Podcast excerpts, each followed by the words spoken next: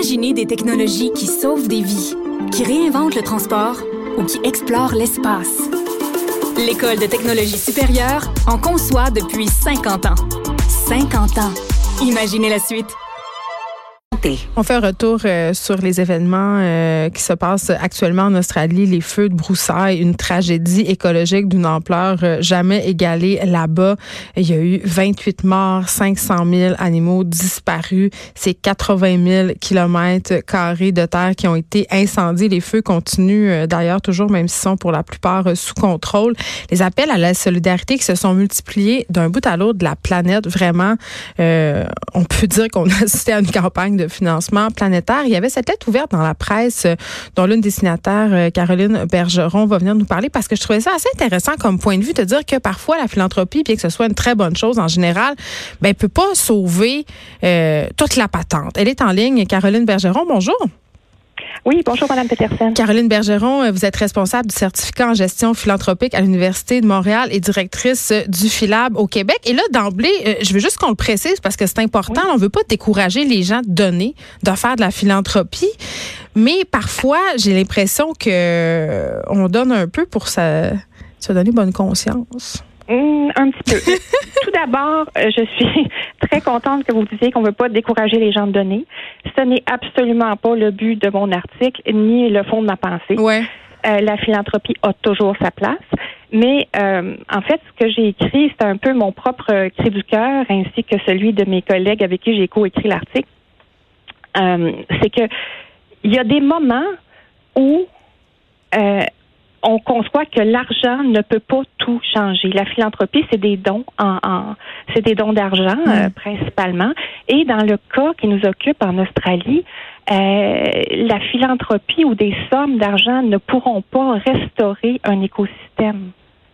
Ben oui, c'est parce que c'est cette idée que l'argent peut pas tout reconstruire. C'est ça. C'est-à-dire que on peut restaurer une cathédrale, on peut aider des gens à reconstruire leur maison, hmm. on peut euh, appuyer euh, euh, du développement, on peut faire bien des choses avec l'argent et ça a toujours sa place.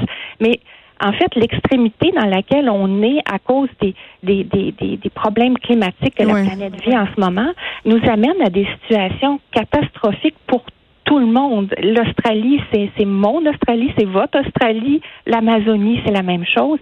Et mhm. là, la, la solution qu'on a à notre portée de main, qui est la plus euh, immédiate, la philanthropie, malheureusement, elle, elle, elle ne pourra pas ramener ces, ces écosystèmes. Mais oui, parce que cette idée qu'en donnant de l'argent, justement, un peu pour s'acheter bonne conscience, c'est euh, un peu l'utilisateur, le principe de l'utilisateur payeur, c'est-à-dire je détruis l'environnement par mes choix, mais de l'autre côté, je donne pour des causes quand il y a des catastrophes climatiques, mais en même temps, euh, on continue, si on veut, à faire perdurer ce système-là sans le remettre en question. Absolument. Quand on fait ça, on, on, on continue là, la, la, cette grande roue-là de tourner. Et puis, euh, vous l'avez bien dit, euh, on assiste là à une, une situation de, de, de pollueur-payeur, c'est-à-dire que euh, on continue à vivre selon les standards qu'on s'est donnés, selon nos habitudes.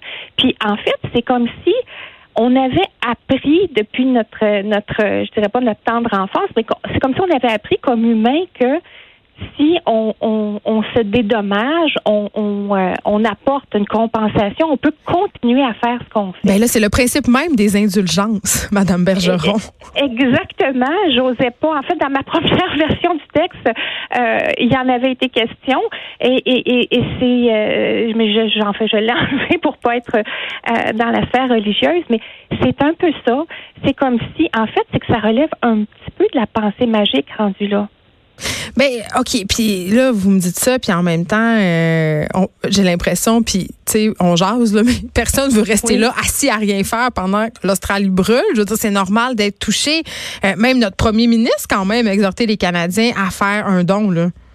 En effet, en fait là, cette, cette ce flux de dons là qui arrive vers l'Australie, hmm. c'est moi je vois ça comme un, un, des canaux de bonne volonté qui affluent vers l'Australie. Mais c'est que cette, euh, le moyen par lequel ça arrive, c'est-à-dire de l'argent sonnant et trébuchant, c'est peut-être plus le meilleur moyen. Mais ce qui arrive, cet argent-là, parce que c'est tout le temps ça la question qu'on se pose, dans quelle mesure cet argent-là va vraiment servir à aider l'Australie? ça, c'est une autre question. C'est bien clair que là, pour l'instant, on ne le sait pas. Je pense que les, les afflux monétaires ont surpris même les gens qui ont euh, qui ont construit ou qui ont lancé les campagnes. Ça va être très difficile de gérer tout ça ça va être très difficile de rendre compte aussi de ces dons-là qui oui, parce que on en a vu là, là on parle de l'Australie, mais c'était c'était le dixième anniversaire euh, du tremblement de terre en Haïti. Il y en a eu de la philanthropie là aussi. il y en a eu des cas où on ne sait pas trop cet argent-là, euh, il est allé où là? En effet, euh, ça, pour l'instant, moi, j'ai malheureusement, j'ai pas de réponse pour vous, mais c'est toujours une question ben oui. importante. Euh, c'est sûr qu'on ne peut pas empêcher les gens euh, de, de, de, réagir avec leur cœur en ouvrant leur porte-monnaie, parce que à des mille milles euh, du lieu où, sont, où se passent les incidents, les, les événements plutôt, qu'est-ce qu'on peut faire concrètement? On, on, on a envie d'aider là, c'est ça la bonne nouvelle. Mm. Sauf comme je vous dis, l'argent, c'est peut-être pas la meilleure euh, solution au point où on en est. Euh, et puis, ça, aussi, ça fait perdurer des comportements euh, de, de, pollueurs-payeurs, des comportements de je prends l'avion pour aller dans le sud, mais je paie ma taxe carbone, donc je m'achète des arbres. Oui, oui. Je m'achète des arbres. Donc, ce que je détruis d'une main, je le replante de l'autre. OK, mais ça ne fonctionnera pas éternellement. Et, en terminant, je veux qu'on revienne sur euh, le concept euh, justement de du pollueur payeur. Euh, vous dites dans la lettre que la philanthropie classique soutient justement cette économie non durable dont on parle depuis quelques minutes. Est-ce qu'il y a une autre façon? Est-ce que la philanthropie est en train de se transformer? Oui, absolument. Ça, c'est le bon côté. Puis il y a. finissons ça sur une note positive. Oui, sur une bonne note.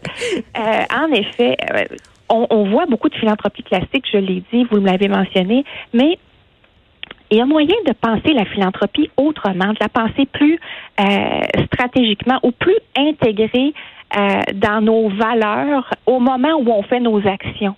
C'est-à-dire, euh, au lieu d'essayer de réparer les pots cassés, de prévenir, d'avoir, euh, euh, d'être un petit peu plus euh, aligné, si on veut, entre nos valeurs, nos actions, puis les, les montants qu'on donne pour soutenir des causes. Et puis, bon, dans notre certificat en gestion philanthropique, on, on s'attelle à à bien former les gens à présenter une philanthropie avec un impact, une philanthropie qui change les choses, vraiment à inclure aussi la philanthropie dans la culture euh, des gens euh, pour vraiment qu'on on arrive à, à, à, encadrer, si on veut, là, euh, des citoyens engagés dès le plus jeune âge, si on veut. Donc, c'est agir avant, avant qu'il soit trop tard, au lieu d'agir quand, quand le bordel est pris? C'est ce que je comprends? Ben, c'est sûr qu'au final, ça serait mieux.